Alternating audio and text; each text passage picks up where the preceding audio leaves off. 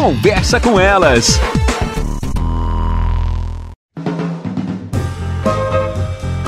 Olá, eu sou Cristiane Finger, jornalista. Ana Paula Lundegren, psicóloga. Estamos começando mais um Conversa, Conversa com, com elas. elas. A criança ela é muito inocente, a criança sonha, faz planos e muitas vezes ao longo da vida a gente vai esquecendo de sonhar como nós fazíamos quando era criança e resgatar essas vontades, esse anseio, esse sonho de quando a gente era pequeno é muito interessante, porque a gente lembra do que, que a gente gostaria de ser quando crescer, o que, que a gente gente gostava de fazer. Eu me lembro, Ana, que eu sonhava em ser secretária. Eu achava ah, o máximo ser legal. secretária, atender um telefone, é. agendar. Hoje Coisas... eu sou eu sou secretária das minhas filhas, né? Então eu realizei o sonho de um jeito, é, é. de um jeito ou outro. Mas eu acho tão legal isso, né? Porque a, a criança ela tem aquilo de não só sonhar, como imaginar. E às vezes Sim, esse imaginário de fantasiar. E muitas vezes esse imaginário ele vira o concreto, a gente perde isso ao longo da vida. Sim, tu sabe que essa é uma característica da infância, né, Cris? A capacidade que a criança tem de fantasiar. A fantasia é um elemento extremamente importante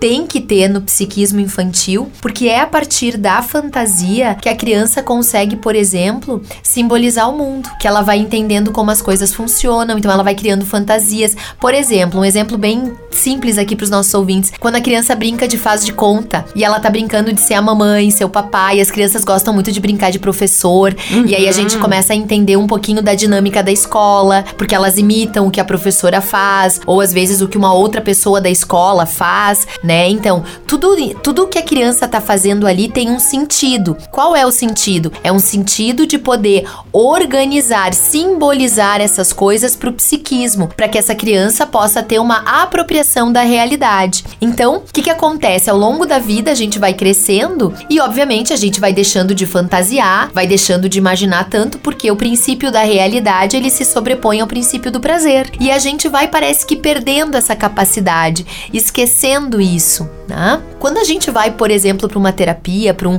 um tratamento, a gente, através de um processo de autoconhecimento, a gente começa a ter a possibilidade novamente de resgatar essas questões. Por quê? Porque a gente vai revisitar, por exemplo, a nossa infância, as coisas que nós gostávamos, como era a relação que tínhamos com os nossos pais, com outros familiares, com os amigos, na escola, e nós passamos a ter a possibilidade de estar tá lembrando dessas coisas. Não raras vezes os pacientes, de forma surpreendente, lembram de coisas nas sessões que a gente tem a possibilidade de resgatar e lembrá-los de quem eles eram e do que eles gostariam de fazer. Isso sempre é muito bom. Chegamos ao fim, até mais.